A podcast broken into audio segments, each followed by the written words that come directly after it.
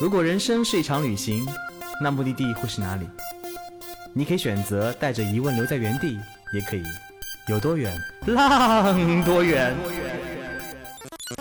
本节目由全宇宙最会玩的稻草人旅行推出，我们有超奇葩的年龄限制，只做年轻人的小团队旅行，坚持路线原创，百分之八十五以上的队员来自于朋友推荐。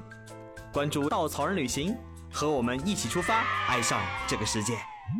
Hello，大家好，欢迎收听最新的一期《有多远浪多远》，我是小宝啊，没错没错，现在道哥那家伙还在新疆浪呢。那这期节目的话，就依旧由我来代班啦。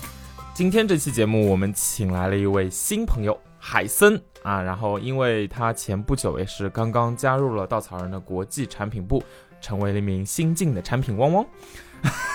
所以今天呢，我们正好就来跟大家聊聊这位新朋友的故事。说起咱们产品部的小伙伴们，其实每个人都是藏龙卧虎啊，身上都有数不尽的故事，慢慢的挖。大家看一下有多少产品部的小伙伴来那个录电台就能够感受一二。所以呢，新进的小伙伴当然是一座新的宝矿，然后在这座新的宝矿上面呢，也有很多事情可以跟大家一起聊一聊、听一听、分享一下。好，那个正式给大家介绍一下我们的新小伙伴海森。大家好，我是海森。哎，这个打招呼的方式怎么如此的佛系？啊、坐坐在我对面的那个海森，其实在日常的工作生活中是一个经常动不动就大声放笑的那个小伙伴，但是到了这个录音室里面来之后呢，他突然变得非常的拘谨文雅，又进入了一个《还珠格格》的模式。大家不要被他的这个所欺骗了，一会儿听故事的时候大家可以了解一二。所以海森呢加入产品汪汪团队之后，身上的这些神奇的旅行经历，其实也跟内部的小伙伴们分享了一些。然后其中就有关于在很多很多不同的国家做过义工和志愿者的经历。其实这一段经历呢，哪怕是在稻草人这样一个特别浪放浪的一个公司内部，我们都不是特别多人有过这样一个。特别是在海外做工义工和志愿者的经历，所以之前也听问海森讲过一些特别奇特的故事。然后想请问一下海森，就是现在你回想起来，所有这些国家里面，你做过义工和志愿者的国家中，你印象比较深刻的，举一个例子的话，你会以哪一个国家？是这样子的，我、嗯我之前在一三年到一一六年期间，陆陆续续的做了三年的志愿者，就是在世界各地吧。然后如果让我回忆一个呃印象最深的国家的话，我会说是肯尼亚。嗯然后这肯尼亚这个国家呢，它是在非洲的东部沿海地区，上面是埃塞俄比亚，下面是坦桑尼亚。是不是啊传说中的东非？对对对，就是很多人都会去看动物大迁徙的啊这么一个地方，对。但是大家可能很难想象，就是这个在中国人心目中就是充满了动物的神奇的土地，其实是非洲最贫穷的国家之一。因为我是到了肯尼亚之后，我发现，可能整个非洲第二大、第三大、第四大的贫民窟都集中在肯尼亚内罗毕这样的一个小小的城市里面。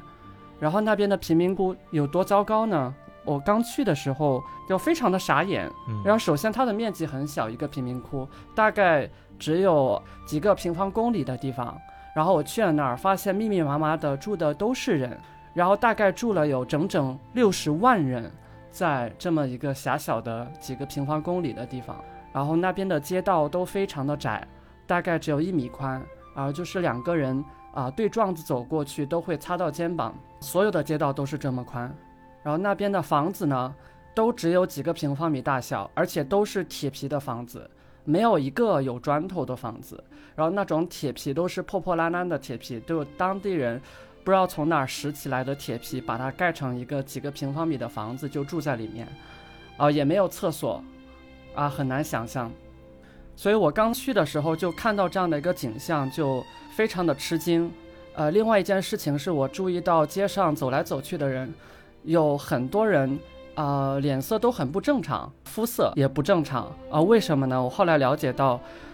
他们整个贫民窟这六十万人口统计出来的艾滋病患病率达到了惊人的三十三点三，百分之三十三点，百分之三十三点三，这可以想象吗？就是这样的一个数据，就是走在街上三个人里面就有一个人就是三个人里面就有一个有艾滋病病毒。天哪，这怎么会这样的呢？因为当地的我刚才也讲了，他们的房子没有厕所，然后导致他们都是随地大小便的，然后或者是把他们的大便小便丢到河里去，就导致他们的卫生状况也特别糟糕。啊、另外一个问题是，他们连普通的避孕套也很难买，所以说他们没有避孕措施，就是也很难去防止艾滋病这样的一个病毒的传播。所以那边的一个卫生状况非常的糟糕，导致了那边疾病横行。就像传染病就特别容易大规模就继续往外传播，在这种地方是吗？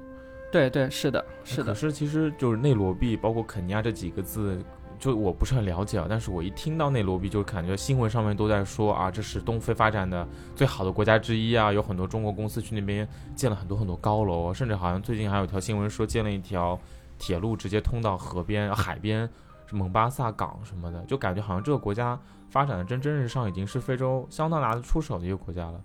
怎么就是在贫民窟对，我是刚到内罗毕的时候，我也了解到这样的状况，嗯因为我就是直接去的市中心，嗯，然后就发现市中心就是有希尔顿酒店，然后有麦当劳、肯德基这种东西，然后大家穿的也比较光鲜，但是那边的市。那边的市中心可能只有很小的一片区域，在那片区域里面，人们确实是过着比较上层的生活，包括我了解到，可能他们的工资收入水平都是跟国际接轨的，跟国际接轨。又是以美元来结算的。就是嗯我的朋友在内罗毕去工作，他拿的是比如三千美元一个月这样的工资，就是跟国际接轨的。但是我离开了这么一片狭小的市中心之后，然后我就坐一个小的巴士去到可能五公里之外的这样的贫民窟，就完全是另外一个景象。就像我刚才描述的那样，就是看不到一块砖头，都是铁皮的房子。然后包括那些学校、医院，全部都是铁皮盖起来的。然后人们住在里面，就是没有工作，就是生活非常的潦倒。然后当时呢，我就找到了一个学校，因为我的第一个想法是去那边做一点支教的工作。哎，所以这个项目是你自己已经联系好再过去的，还是说没有，我是去了当地，我去当地尝试去找的一个项目。对，然后我就是先还是想说，我从一些比较简单的事情开始做，就比如说去教教书啊之类的，就是可能我可以教英文，可以教数学，然后我就找到一个学校，我就去想要在那边做一点教书的工作，然后还是说这个贫富差距吧。我刚到了这个学校，我就问这个校长，我说这边的老师可以拿多少钱？他就告诉我一个数字，说他们这边的老师最高的收入就是三百人民币一一个月一个月。哇，很少，那就对，所以物价怎么样呢？当地三百人民币能够养活自己吗？很难很难。基本三百人民币的概念，呃，意味着他们只能在贫民窟内部去消费。贫民窟内部的物价还是蛮低的，嗯但是他们可能每天也只能吃最多两顿，不能吃三顿。对，但是就是你想，刚才我讲的，在市中心他们的可能工资收入都是以美元来计的。几千美元，然后一到贫民窟，他们的整个收入就会跌到几百人民币这样的一个状况，就真的是贫富差距特别大大。是的，是的。对，然后就还是说这个学校吧，就我到了这个学校，我的第一个想法是啊，我想做一个老师，我觉得这个对我的挑战不是很大。然后呢，我就跟这个校长讲了，然后校长跟我说，那时候还不需要上课，因为是在放假。啊，因为我去的时候大概是四月份，四月份呢是他们的寒假，但是呢，就是可能再过几天就要开学了，下周一就要开学了。然后校长说，这么要不我们去做一些家访吧，我们去就拜访一些我们学校的学生，嗯然后我就随着他去拜访了可能三四个学生。那可能我走到第三户人家的时候，就我就很震惊，因为啊、首先那户人家也是非常的小，就几个平米，然后里面就放了一张床，放了就是他们做饭的东西，就没有任何空间了。所以我们去做家访，我只能站在门口。但我站在门口呢，就看到一个挑子挑着一个白布裹起来的尸体，就是往这个外面抬。当时我就很震惊。学生的家里面往外抬对，从学生的家里面往外抬，然后我就问这个他们是发生了什么，然后这个家长就在那儿很伤心，说这是我的孩子，就是这个学校的学生，然后我就说怎么会发生这样的事情？天哪，然后这个校长就跟我解释说，对于他们的学生而言，所有的假期都是像噩梦一样的存在。你知道吗？就真的是像噩梦一样的存在。这个可能在对我们中国的孩子很难想象，因为比如说在中国，我们都是盼望着说暑假、寒假可以到来，我们可以玩耍。但是在非洲，在肯尼亚的贫民窟，啊，他们的假期就意味着他们不能够去学校，又意味着什么呢？他们不能去学校吃到每天学校可以供给他们的一小杯粥。就是因为学校他们有一些外部的国际的资源会给到他们一些就是粮食的供给，所以他们会用这个来补给他们的学生。但是他们补给的也很少，就是每天中午他们会给学生每个学生发一小杯粥，就是一小杯粥，没有其他的，也没有青菜，没有饭，没有其他的肉食，啊，就就是米粥，就是一杯粥。但是这个东西可能就是这个学生一整天唯一的粮食，唯一的食物的来源。因为如果他在家里面的话，他可能是连一杯粥都不能保证。啊，因为我当时去做家访的时候，我是看到这个妈妈，首先她是躺在这个床上的，奄奄一息，她就跟我说，他们家里面可能一整天唯一的粮食就是他给我指了一下，就是摆在他们衣柜上面的一小捆青菜，但是他们家里面有大概四五个孩子，然后就只有一小捆青菜，连大米和面粉都没有。他就给我指了一下，然后他就跟我说，还是奄奄一息的，就说他只能躺在床上，从早到晚，就是这样的话，他就会一直睡觉。睡觉的话，他就没有饥饿感，因为如果他醒过来，他要下地，他就会有能量的消耗，他就会有饥饿感，这个会让他活不下去。所以说，他可能一生中百分之七十的时间都是躺在床上去睡觉，然后百分之二十的时间就是醒过来，早上每天早上把他的孩子都赶到学校去，因为他知道只有去学校，他的孩子才能活下来。然后呢，所以说每次到了这个节假日，到了暑假、寒假，特别是寒假有一个月的时间，那真的就是噩梦。从四月一号到四月三十号，意味着他们的学生就是只能待在家里面，就是靠着父母那一小捆青菜去供给全家的一个粮食，然后就吃不饱，也穿不暖。然后有的学生就陆陆续续的，可能在四月中旬和下旬就饿死了。如果能够真的可以挨到五月一号开学的孩子，都是非常幸福的。所以我当时就是亲眼见到了这样的一件事情，就是这样的一个孩子，他没有成功的挨过这个假期，然后就被活活的饿死了。这个在中国真的是难以想象的一件事情。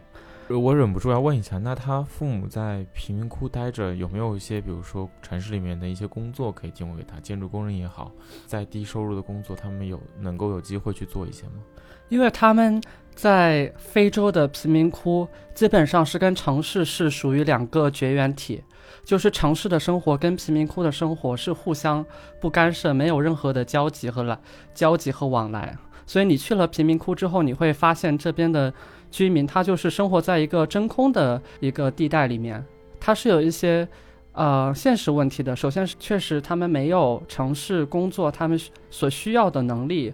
啊、和工作经验，就他们去应聘这些工作的话，他们是没有相应的经验的。其次呢，就是贫民窟的人真的太多了。就我刚才讲的，我就只是去了一个贫民窟，就已经有六十万，基本上没有城市工作经验和技能的人住在里面。就是这里面的百分之九十的人都是找不到工作的，那剩下百分之十的人，他们也只能靠打一些，就是像你说的建筑，包括买卖啊这样的一些零工来为生。但百分之九十的人，他们都是没有生存的能力的。呃，那那个那时候海森，你有稍微了解过他们的那个贫民窟的形成是怎么形成的吗？因为每个国家还不一样，然后发现每个国家贫民窟差别还挺大的。像前面说贫民窟和城市生活完全脱节，我印象中印度好像就是贫民窟其实和城市生活是有息息相关的。那这个我还挺惊讶的，他们有没有可能回到其他的农村，是不是会过上相对好一点的生活？不知道以一个外人来说，我就是有很多的好奇，就很不解。对我当时也是在家访的时候，我有问过这样的问题。我说：“你们就是在城市里面住在贫民窟这么糟糕的生活环境里面，你们难道没有想过回去自己的家吗？”然后他们就摇摇头说：“你看，最后我们每天就是最基本的一个食物都不能保障，我们哪里来这个资金和能力去离开这里？就是因为在非洲这个地方，它的基础设施是非常糟糕的，就是从一个城市到另外一个城市的公共交通非常的缺乏，然后也比较贵。对于当地人来说，特别是贫民窟里面的人来说，要离开这里，去到乡下。”都是一件需要花费巨资，然后需要花很多年来存钱来实现的这样的一个非常遥远的愿望。所以很多人他终其一生都是在贫民窟，就是在这里出生，对，然后度过他就是可能比较短暂的一生，然后患上艾滋病，然后死掉，回不到他的家乡，就是这样的一个状况。就就是被困在了这个贫民窟里面，就是被困在了贫民窟，对他们离不开这个地方，而且因为非洲的。就是资源如此的匮乏，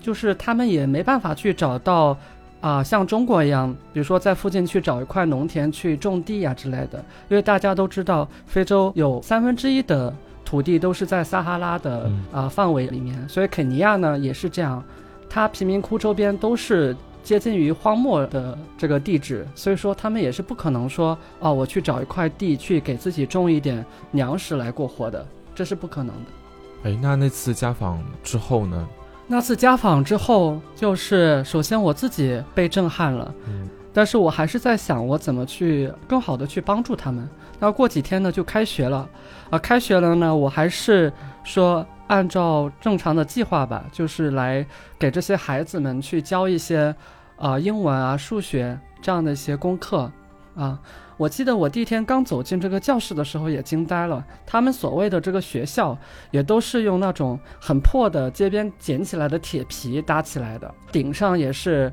到处都是洞啊，稍微吹点风或者是下点雨，整个教室都被淹没的。然后那些孩子们都是坐在地上地板上，然后因为他们没有桌椅，也没有这个课本啊。我作为老师，可能我有就是全班唯一的课本啊，这还不算什么。其实后来我发现。那更糟糕的是，我会发现说，啊，可能周一的时候我来数了一下，啊，我们班有四十个人，然后我大概了解了一下每个人叫什么，但是到周三的时候，我发现再数可能就三十八个人，呃，到周五的时候就只有三十六个人，我从来没有遇到过这样的状况，就是真的你就亲眼见到你身边的人消失，凭空就消失了。然后后来我会去了解他们为什么就消失了。嗯，一他们是被饿死了；二他们是得艾滋病死掉了，因为他们很多人的父母是艾滋病患者，他这个病毒被传染给他的小孩，他的小孩可能在很年轻的时候就就会夭折。这真的就是当地的一个很正常的一个现象，很普遍的一个现象，啊，所以我在那边教了两个星期的书。我内心是非常非常痛的，因为真的可能就是今天我认识了一个很好的小孩，跟他建立了比较好的一个关系和友谊，然后过几天他就走了，啊，就消失在这个人间了。所以说过了两个星期之后，我在想，我不能够做这么就是简单的事情，就是只是给他们教书，因为对于他们来讲，去学习知识好像都是没有什么意义的。他们多数的人都是生活在这种朝不保夕的环境里面。他们都不知道自己能不能挨到第二天的日出，那他们再去学习这些英文和数学，真的有那么重要吗？其实多数的孩子，我刚才讲了，他们来学校也只是为了喝一碗粥，所以对于他们来讲，更重要的是生存，这是迫在眉睫的事情。所以后来啊，我就想我要给他们就是做更多的事情，我想要去给他们去建一些基础设施。啊，因为他们的房子都是铁皮做的，我觉得就是非常的不能够保障他们的一个学习和一个一个安全。啊，我想要去给他们建学校，我想要给他们建小卖部，我想要去给他们建诊所，去保障他们的一个身心健康，包括就是修路啊这种东西，我都想去做。啊，但是我也我自己也没有钱，所以说当时我就想了一想，但是我觉得这件事情是必须要做的，我就发起了一个。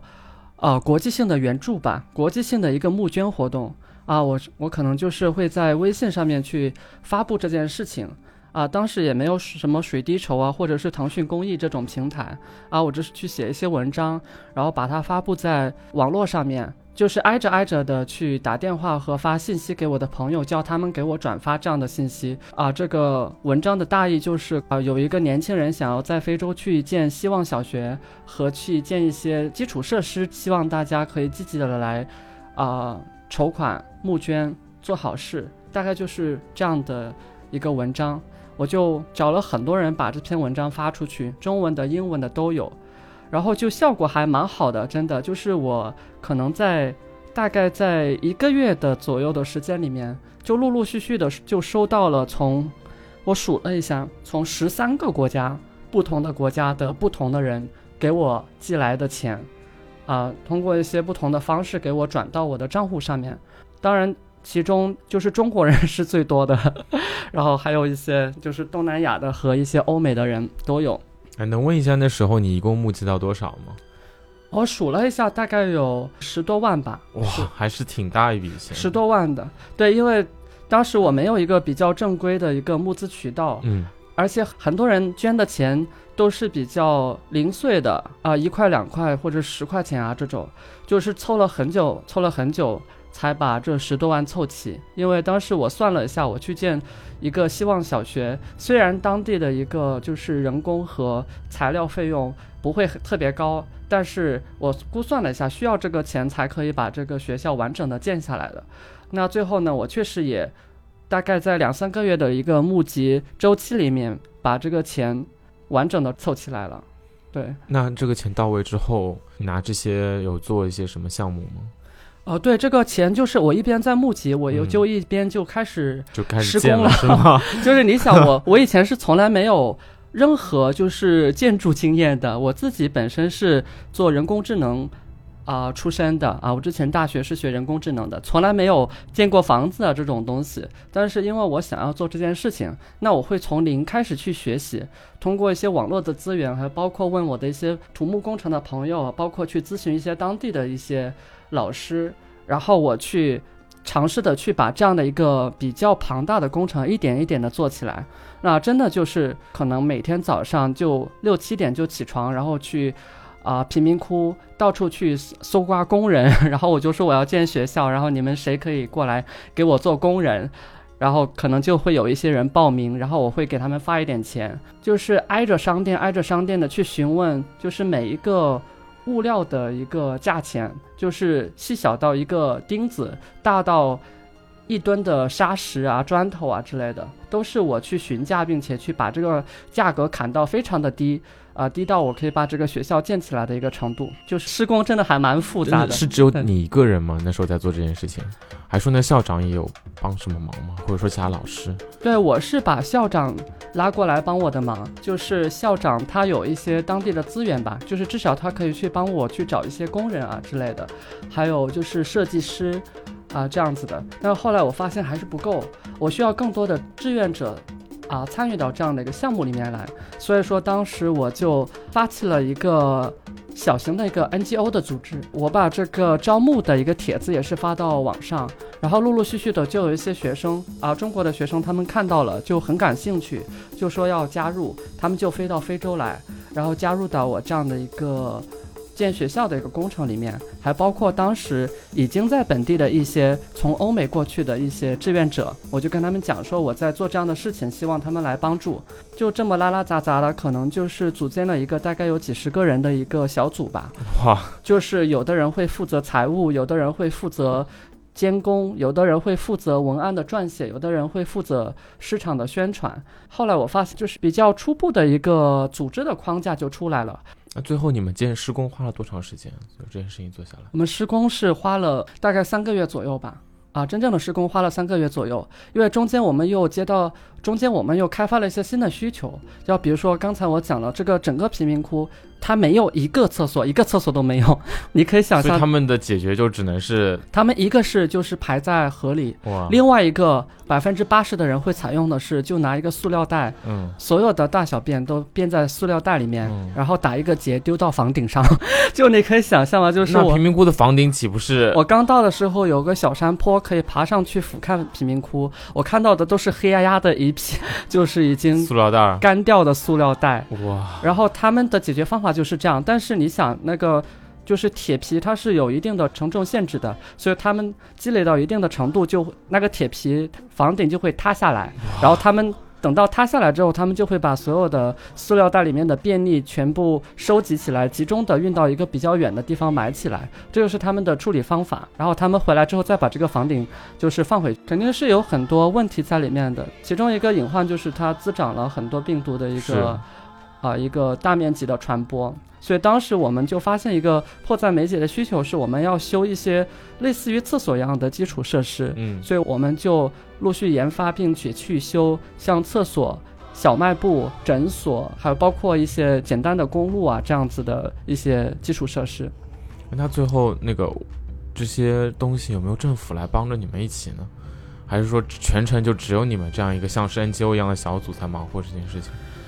这说说起来真的是一个很心酸的事情，因为肯尼亚的政府呢比较的腐败。其实，在现在非洲的很多政府都有这样的一个现象。那在肯尼亚的政府这个问题特别严重。那一是他们根本不想要去参与到援助贫民窟、帮助这些贫民窟的人去找到工作、合理的去获得教育这样的一个路子上。二呢，就是他。当政府知道我在做这样的事情的时候，他还想要倒过来勒索我一笔，所以他有一天可能就派了一个专员到我这儿来，叫我去给政府交一个所谓的保护费，我们才能继续的把这个工程进行下去。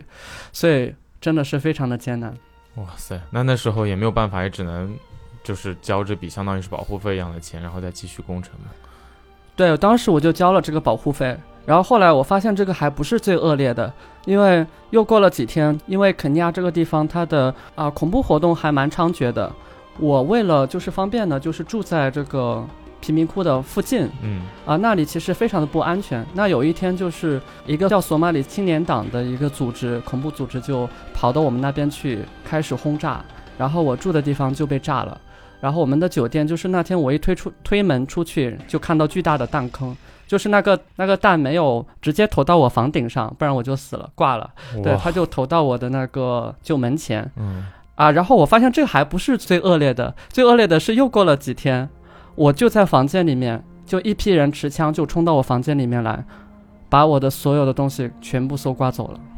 你可以想象吗？就是当时我的施工只进就进行了一半的样子，然后我就在房间里面被当地被我这些。我正在救助的当地人抢劫一空，什么都没有给我留下，连就是小到一根牙膏和牙刷都没有给我留下。当时就是非常的绝望，然后，那我就在那儿嚎啕大哭了一会儿，就是被校长啊一些人知道了。他们反过来就是给了我做了一点小小的捐助，就每个人可能会拿出来是两块钱、三块钱之类的，因为他们也拿不出来更多，就拿出来一点点东西，然后就说这样你可以维持你的简单的生计啊。可能有一个富有的人给了我一个诺基亚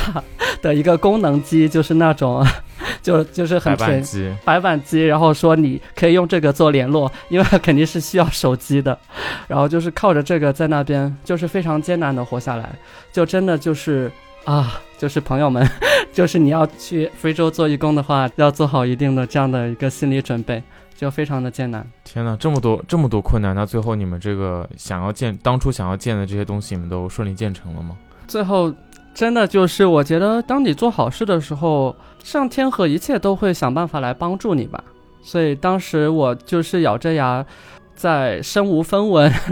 连我自己连早饭早餐都买不起的状态下面，我说一定要把这个学校建起来，因为我肯定是不能够辜负所有这些给我捐助啊，对啊，给学校捐助的这些人，然后不能够辜负这些。就是对我有很高期待的学生啊，因为他们都盼着这个学校可以建起来，他们可以住在一个比较敞亮的、干净的、舒适的一个教室里面去上学，所以我当时就坚持下来了，在很多很多的人的帮助下面，包括这些志愿者的齐心协力的协作，学校和它配套的这些基础设施，在我想要的一个工期内完成了，对。那现在，如果我们有能机会去到这个贫民窟的话，你当初建的那些学校和厕所什么的，依然还是在那边啊，依然在的，依然在。因为当时我做了一个激励措施，就是我为了鼓励大家捐助，然后我就我就跟大家讲说，你们捐钱吧，就是这样，就是你们只要。捐超过，比如说呃一百块，我会让学校里面的一个学生给你写一封感谢信嗯啊。如果你捐款超过五百块，我会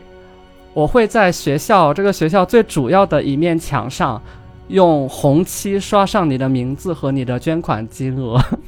然后这样的话，就是你们以后每次飞到，只要飞到非洲，飞到肯尼亚内罗毕来这个贫民窟，你一定会找到一个有你的名字烙印的一所学校。所以这个激励其实还蛮大的，很多人后来 就都捐了五百块以上。所以说，如果大家想要去肯尼亚的话，可以去找一找 这样的一所充满了中文名字的学校。其实听这个故事听到一半，我都不知道该说什么好，因为从最开始就就听到贫民窟的状态，我就还蛮震惊的。因为那就是肯尼亚和内罗毕给我感觉是，呃，可能是全非洲比较高大上的国家之一了。我印象中是那些当地人们穿着西装革履，说着很好的英文，有着很好的英式教养，然后出入那些写字楼去做一些办公室很正常的工作。不知道为什么肯尼亚给我这样的印象，包括每年有很多很多很多中国人去到。内罗毕去到肯尼亚去工作也好，去看动物大迁徙也好，所以这国家给我的感觉是很很 OK 的一个国家。然后，但是又有完全不同的另外一面，就是海森刚才说的这些，包括你在同样的一个国家，讲不定是几百公里之外，大家在那边把酒言欢，然后乘着越野车在草原上奔驰追动物、嬉笑打闹的时候，你在这边遇到了这样的一些事情，这样的一些困难，而你是想要去帮助一些当地人，其实触动还是。还真的蛮大的，而且刚才你说这个故事的时候，我也真的不知道该该接一些什么好，也只能看着你在那边，还是能够现在你能够回想起来，能够笑出来，我觉得这就是一件很不容易、很不容易的事情。但是海森刚进来的时候也聊到，其实你是在新加坡生活了很长的时间，然后在那边念完了就是整个大学的学业，包括在后面新加坡那边做了就是接下来毕业之后的工作。那为什么后面你会选择去花这么多的时间去做义工呢？哦，我觉得这个决定我的妈妈也不是很理解，我身边的人也不太理解，包括有的时候可能我自己也不太理解。呃，真的，因为我可能从小，别人都会觉得我是那种别人家的孩子。来说一说，看你怎么别人家法了。也包括我妈妈都会觉得我是别人家的孩子，因为。我可能就从小读书比较厉害吧，嗯，然后从我有印象开始，我就一直是第一名。我不知道怎么接这句话，什么叫读书比较厉害？印象中都是第一名，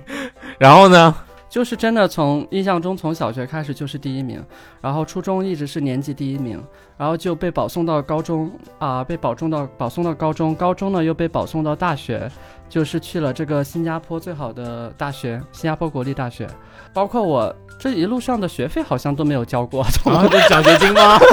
我靠！对，我从中学开始就没有交过学费，然后所有的钱都是学校给的，或者是后来是新加坡政府给的，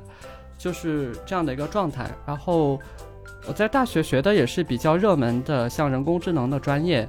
然后大二开始就是在新加坡做机器人的研发，这种收入很高的工作。然后毕业了之后呢，也顺理成章的，就是进入到新加坡最好的银行吧，收入也很高，就是可能在十多年的生活里面都比较顺吧，就是所谓的别人家的孩子。哇，听不下去了，就是有种啊，Oh my god，为什么我的生活这么顺？为什么我人生这么这么这么这么通？就是。顺畅？为什么我钱这么多？为什么我都是第一名？我好不想当第一名的感觉。好，坐在对面的小宝已经化身成为了一颗黄色的柠檬精，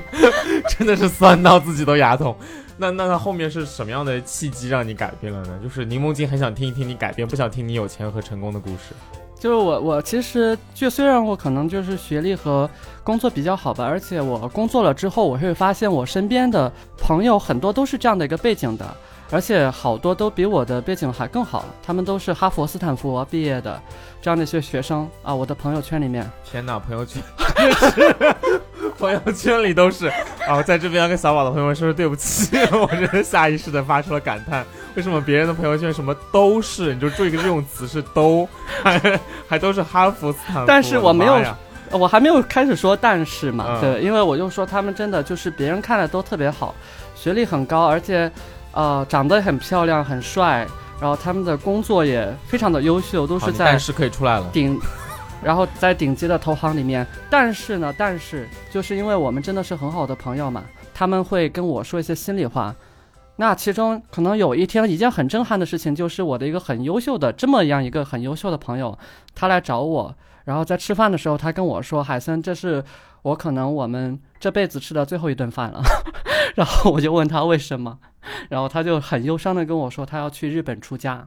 我当时整个就崩溃了。当时我从来没有想象过，说人生这么顺遂的人，他们怎么会去？走上一个修行的道路啊，去出家，然后后来他才断断续续的跟我讲说，他有很一直有很严重的一个心理疾病，然后他可能会把自己一声不响的就把自己关在房间里面，足不出户一整个星期，然后不出门也不吃东西，然后就把自己缩在一个小小的角落里面，一直瑟瑟发抖，就是这样的状态。然后他完全不会把。不会跟他的朋友，不会跟他的同事，不会，甚至不会跟他的家人去讲这件事情。但是他跟我讲，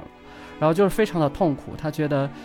就是生活在像新加坡这样的一个啊，外表很繁华，但是每个人都很内心都很孤寂的一个环境里面，他的这种情感上面的情绪上的障碍，就是一天一天的在加重。他觉得自己没办法再去用一个乐观的心态去度过剩下的一辈子。所以他后来就是在他精神面临崩溃的时候，他想要去做这样的事情。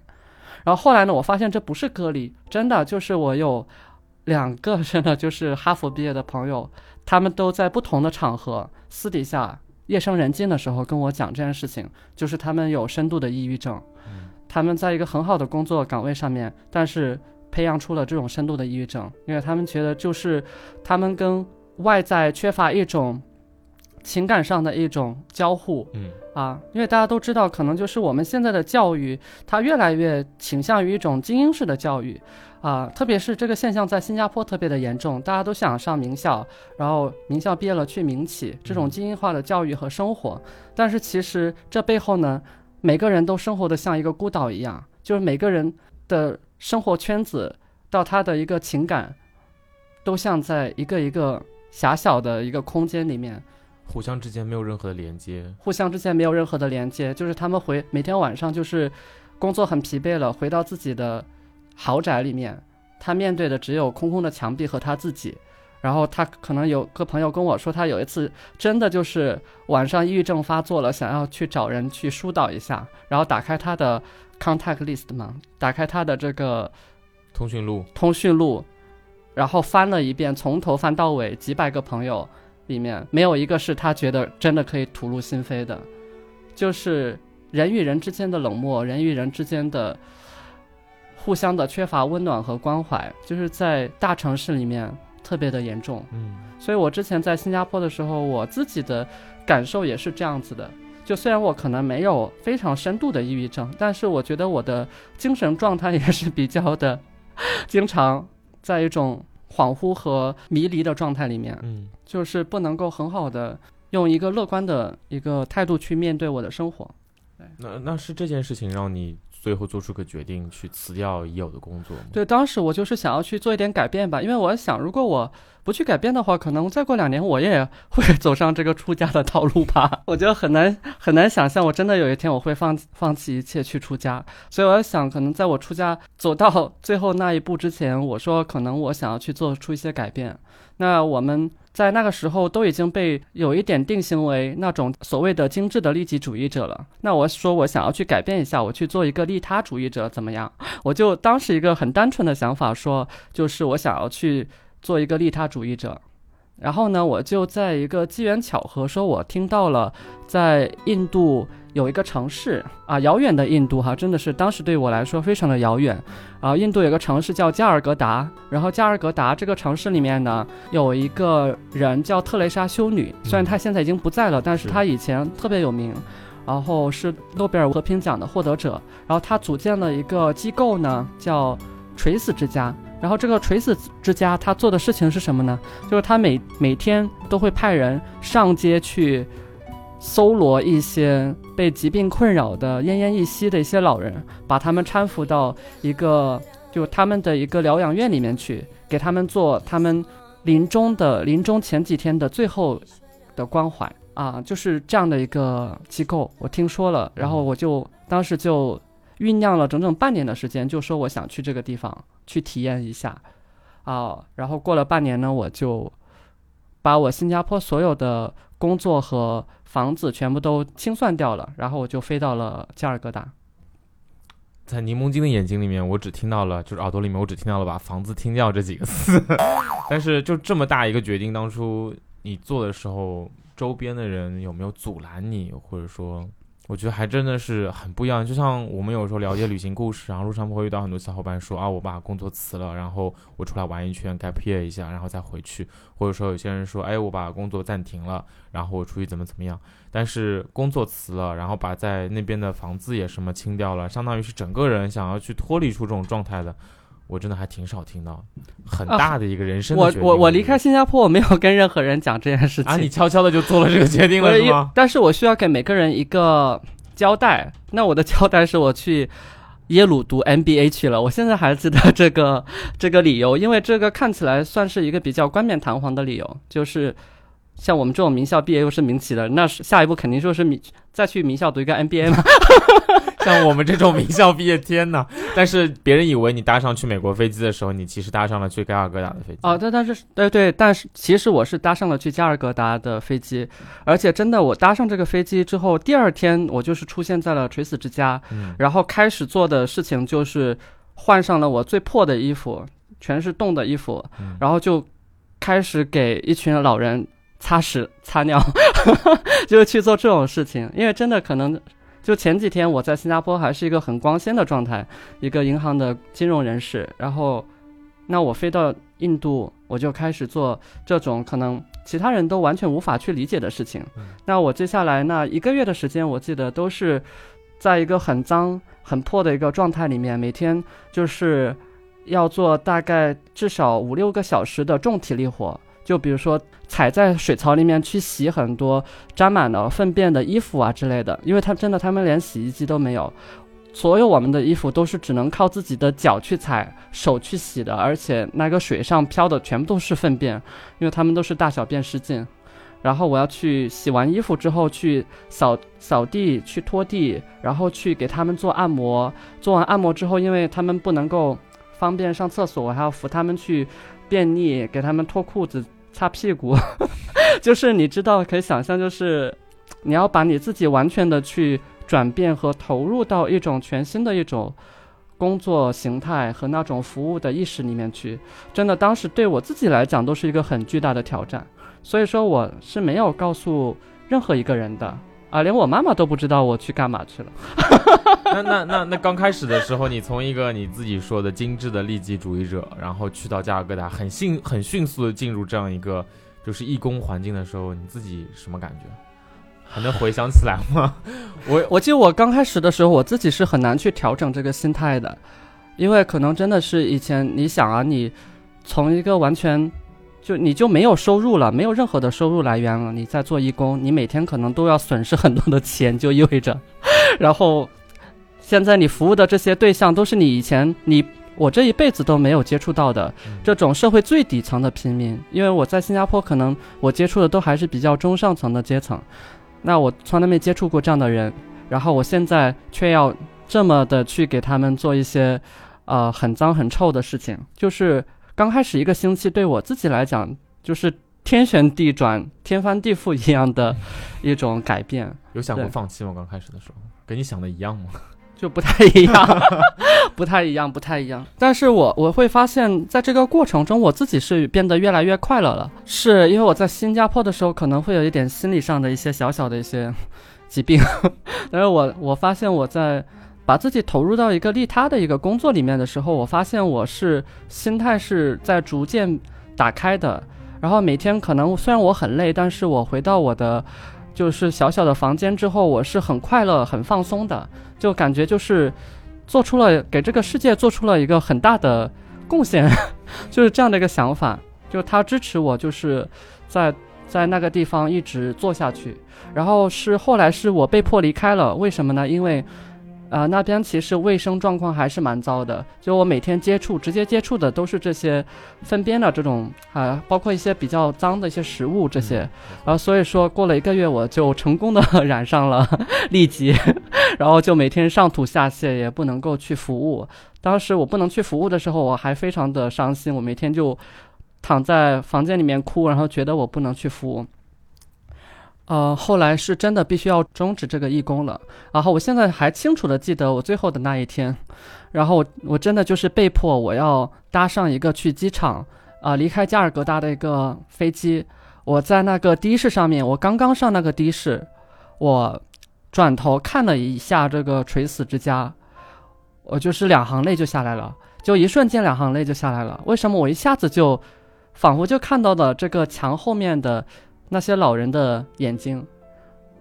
啊，真的就是这样，就是因为在这一个月的时间里面，通过我每天就是这么身体的接触啊，自愿的一些服务啊之类的，我跟里面的一些老人还建立了蛮好的一个关系。就是每天我去了，我出现在他们面前的时候，他们就会双眼发光，然后看着我很开心。虽然我们也没没办法正常的去交流，然后我看着他们也像看着老朋友一样，然后就是很自然的会去给他们服务。所以我临走的时候，我一下子就想到了这些，其实跟我的生命完全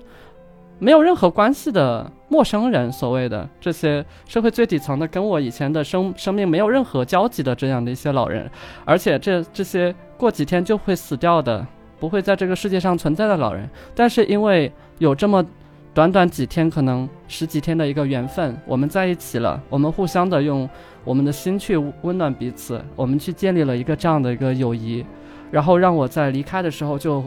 一下子我的情绪就无法控制，然后我就就非常舍不得离开他们吧，然后就是在那个时候我才意识到了什么是我就是最看重的啊，我最看重的其实就是我希望。通过这种义工的服务也好，这种利他的一些服务也好，让别人去得到温暖，让别人去得到一些活下去的一些力量，同时呢，也是给我自己提供一些让我可以活下去的力量。我觉得这个是非常重要的，因为我觉得就是你做义工的话，他的这个对象肯定不是单方面的，嗯对他一定是利他也是利己的。对我不得不说，今天这一次节目走进这个咱们录音室的时候，完全没有想到会听到这样的一个故事。虽然之前有简单的聊过，大概要聊点些内容，但是还是深深深深的被震惊到了。然后确实有时候，就像前面海森说的，虽然说生活的舒适圈会让我们过得很习惯、很舒适，甚至是过上别人很羡慕的生活，但反过来，这个舒适圈也有可能会限制我们的成长，甚至。在一些极端的情况下，还会给我们造成一些痛苦。它就像个囚笼笼子一样，牢牢的罩住我们，就局限在那里。所以我还记得道哥曾经说过这样一句话，就是我们不是害怕去打开自己，而是我们只是习惯了孤独。或许对于很多生活在大城市的人来说，大多数时候我们都会把自己关在一个小小的世界里面，就像前面海森说的，我们是一个个孤岛，而这个孤岛与外界联系很可能就是甚至都是没有的，就是孤零零的一个人在一片黑暗之中。他在白天的时候会去精致的，我们去努力的装点和装饰自己的生活，但事实上，可能在我们内心深处，我们还是很孤独，很需要那些桥梁去连接，让我们这个孤岛变得不再孤独的。如果我们能够给自己一点小小的勇气，像海森一样去走出舒适圈，去尝试去打开自己，也许就会有一个完全不一样的感受。海森这样，其实我不得不说真的很佩服，因为他走出的这个舒适圈，简直哪里说是舒适圈，要是用另外一句话说，就是头等舱圈，或者说是 luxury 圈。但是他走出那样一个圈，去打开一个完全不一样的自己，是真的非常的难。或许我们没有办法像没有办法像海森一样鼓起这么大的勇气。首先，可能我没有这样的背景，我们没有一个 luxury 圈去打破，但是也可以尝试去在不同的一些时间去抛下一些现在可能会顾紧我们的一些东西，去尝试一个完全不同的方式。很多时候我一直在外面玩，然后有会有我的朋友也好啊，我的同学也好，甚至我自己家人也好，他们也不是很能理解。特别是我去徒步的时候，然后家人会说啊，你又花钱出去买罪受了。然后你到底出去是为了什么？旅行是为了什么？这个话题简直就是可以问无数次，聊无数次，然后每次都可以回答出不一样的答案。每个人可能会有不一样的答案，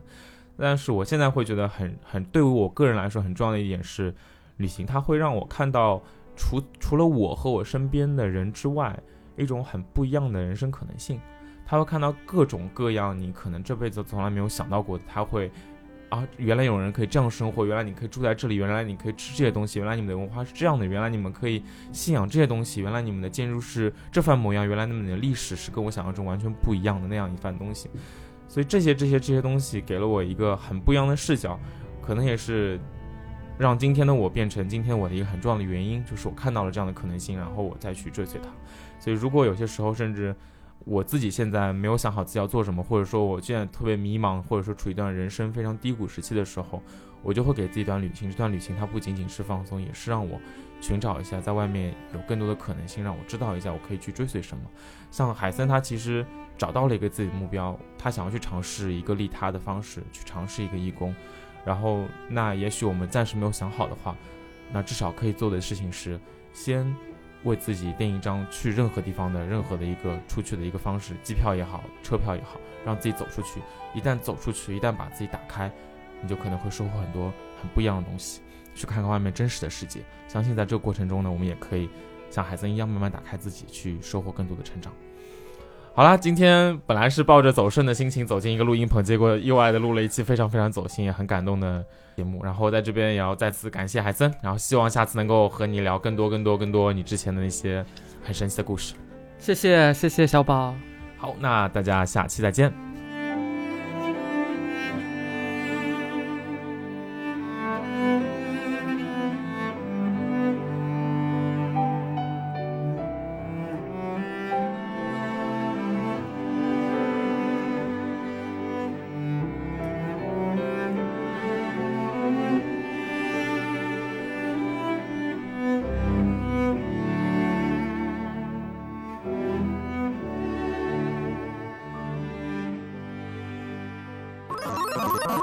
请搜索“稻草人旅行”，和我们德艺双馨、颜值出众的领队一起出发，爱上这个世界。